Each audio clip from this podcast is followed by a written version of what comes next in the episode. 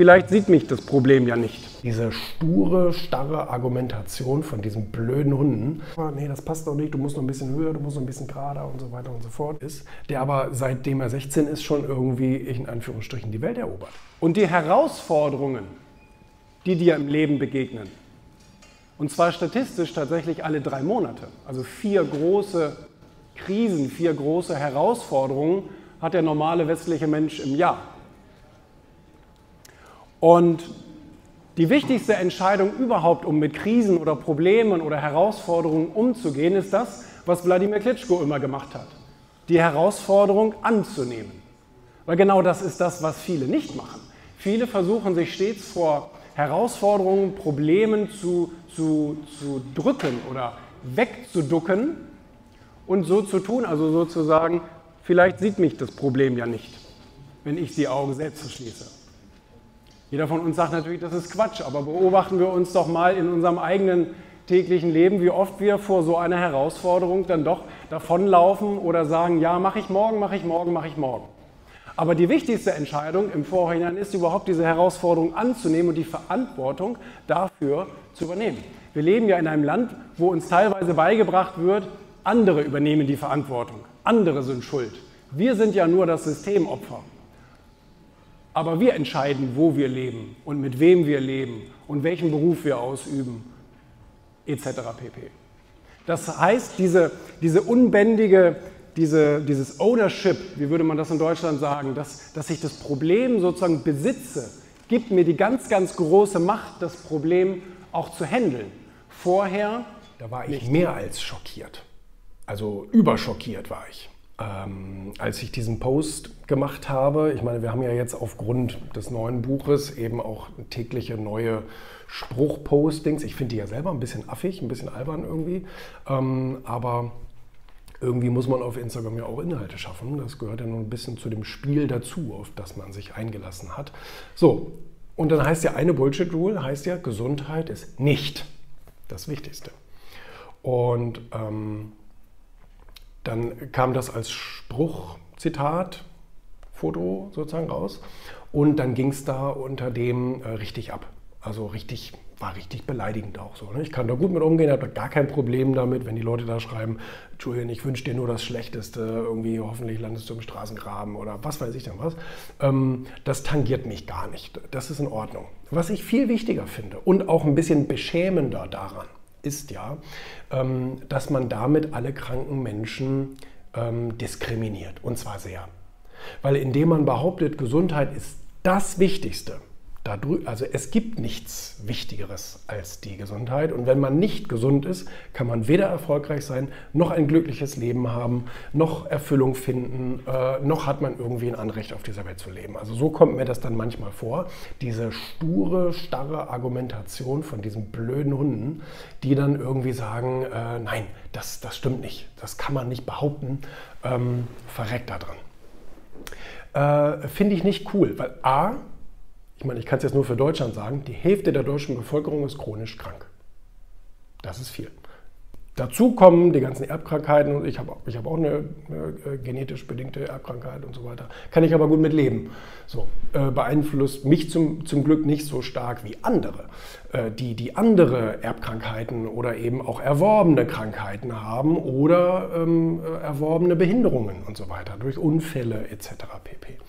So, und jetzt zu sagen, also diesen Leuten sozusagen die, die Glücks- und Erfolgsgrundlage zu entziehen und sagen, nein, wenn du nicht gesund bist, dann stimmt was nicht mit dir, ähm, was vielleicht per se medizinisch richtig ist.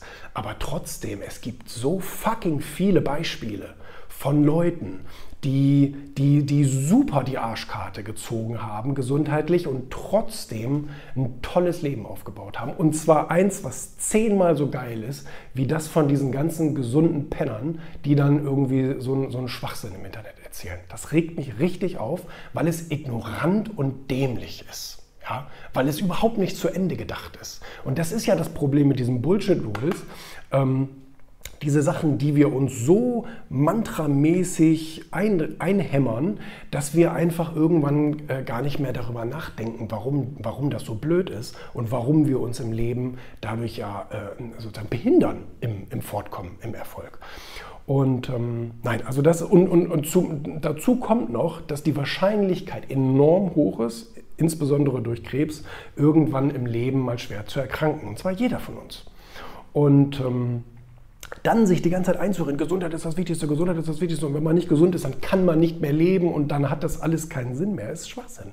Frag doch Stephen Hawking, frag doch alle Paralympics-Teilnehmer, frag ähm, und mal Rainer Zillmann hat da gerade ein ganzes Buch drüber geschrieben, über, über Menschen, die gesundheitlich voll, voll äh, die Arschkarte gezogen haben und trotzdem äh, tausendmal mehr erreicht haben als die ganzen gesunden Hunde, die, die, die da, ähm, ja, weil, weil insbesondere, ich habe mir da auch viele Artikel drüber durchgelesen und so weiter, hm,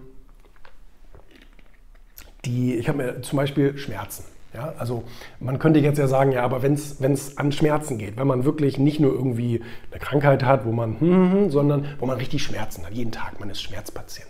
Habe ich mir auch Artikel drüber gelesen, äh, drüber durchgelesen von der Deutschen Schmerzgesellschaft und so weiter, wo ähm, Betroffene sagen, man nimmt, also man weiß das Leben und die Chancen, die man hat und vielleicht auch die wenigen schmerzfreien Momente, weiß man enorm zu schätzen und genießt sie in jeder Sekunde und jeder Minute.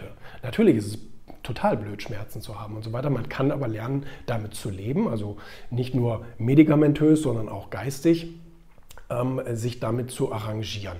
Und ähm, ja, also da, also ich finde diese Debatte so kurz gedacht und wie gesagt, vor allen Dingen so diskriminierend. Jetzt reden wir über alle möglichen Rechte und jede Randgruppe soll ihre Rechte haben, aber die größte Randgruppe, ja, die Hälfte der Bevölkerung, die zum Beispiel chronische Leiden hat, ähm, wird meiner Meinung nach durch, durch so eine Bullshit-Rule, Gesundheit ist das Wichtigste, ähm, vollkommen so, aus, äh, so an den Rand gedrängt. So von wegen, euer Leben ist nur halb so viel wert wie unseres.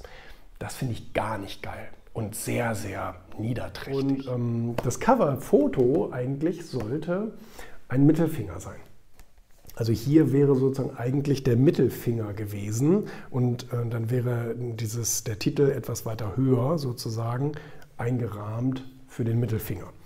Ähm, weil das Foto, es gab nämlich schon ein Foto von mir vor dem roten Hintergrund. Das war nämlich äh, für das letzte Shooting, Ego. Und ähm, da habe ich dann auch ein Foto so gemacht. Und das fand der Verlag ursprünglich sehr, sehr gut. Zwar sehr, sehr aufreizend, aber, also nee, nicht aufreizend, sondern ähm, so ne, offensiv und natürlich auch beleidigend, aber ähm, war, natürlich, äh, war natürlich kein schlechter Gedanke, weil so ein Cover soll ja auch verkaufsfördernd sein. Also man hat keine andere Chance. Man liegt im Buchregal, im Buchladen bei Thalia und die Leute gucken sich halt das Cover an.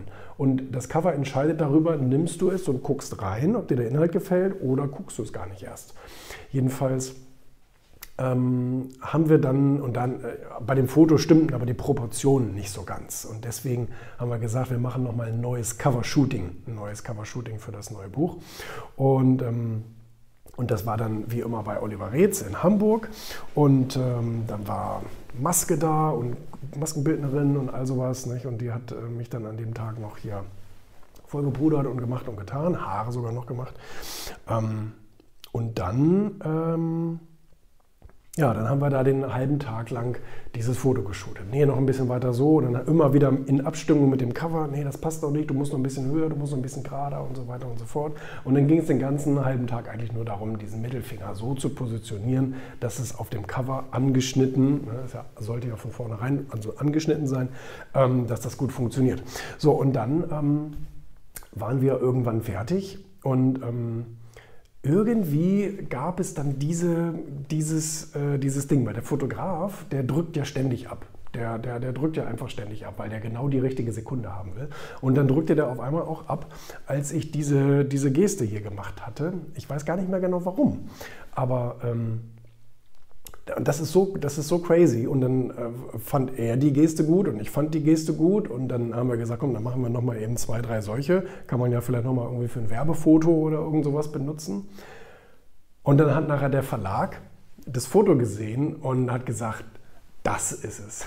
Und wir haben so gedacht, so, ja cool, alles klar. Haben wir irgendwie die ganze Zeit investiert, hier Millimeter Arbeit. Und dann, äh, dann wird, aber das ist manchmal so. Gerade im, im Mediengeschäft, ich kenne das ich kenne das auch aus, aus, aus, aus dem, aus dem ähm, ähm, äh, Filmsektor oder so, man dreht Szenen und Szenen und Szenen und die tauchen nachher nie auf. So, das ist, das ist leider relativ normal.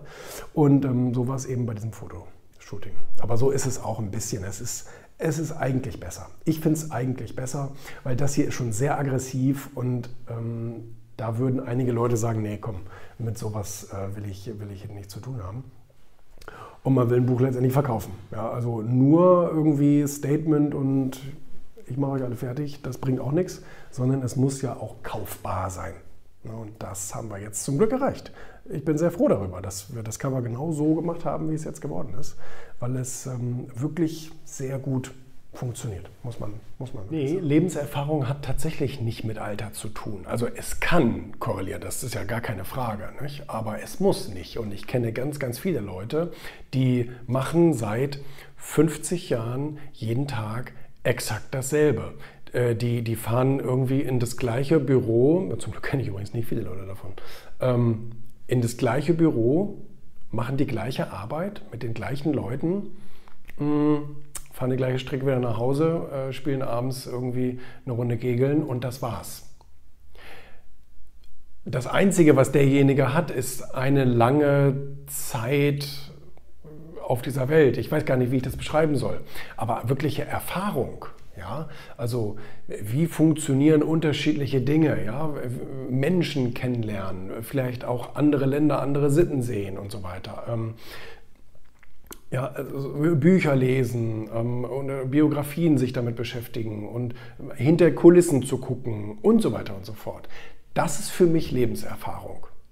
Äh, Dinge auszuprobieren, äh, zu scheitern, dabei etwas zu lernen, etc. pp. Ähm, natürlich auch mal zu gewinnen, ja. Also wir reden immer von Scheitern, aber man kann auch mal gewinnen, ne? das ist auch erlaubt. Ähm, das ist für mich Lebenserfahrung. Und jetzt kann da der eine 50 Jahre lang jeden Tag denselben Schrott machen und nichts lernen eigentlich.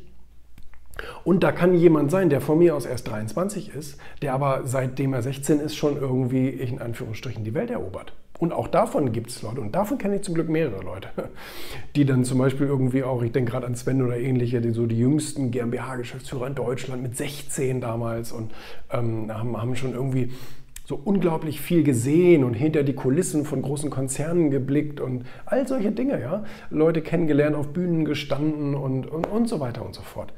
Das ist für mich Lebenserfahrung und das ist für mich spannend. Und das ist, ähm, das ist etwas, wo ich dann tatsächlich wenn es darum geht, von wegen Hörer auf Leute mit Lebenserfahrung, ist ja irgendwie so eine, auch so eine Bullshit-Rule, ne? Hörer auf Leute mit Lebenserfahrung, äh, würde ich per se nicht unterschreiben. Weil A, was hat er für Erfahrungen gemacht? Hat er überhaupt Erfahrungen gemacht oder ist er einfach nur lange auf dieser Welt? Das hat für mich überhaupt gar, kein, gar nichts zu sagen. Sondern dann höre ich lieber auf jemanden, der, der vielleicht jünger ist, aber tatsächlich schon sehr, sehr viel erlebt hat und äh, Hochs und Tiefs mitgemacht hat, etc. pp. Ähm, weil Alleine nur vom Alter her zu messen, ob jemand Lebenserfahrung hat, macht für mich einfach keinen Sinn, aus den eben genannten Gründen. Ne?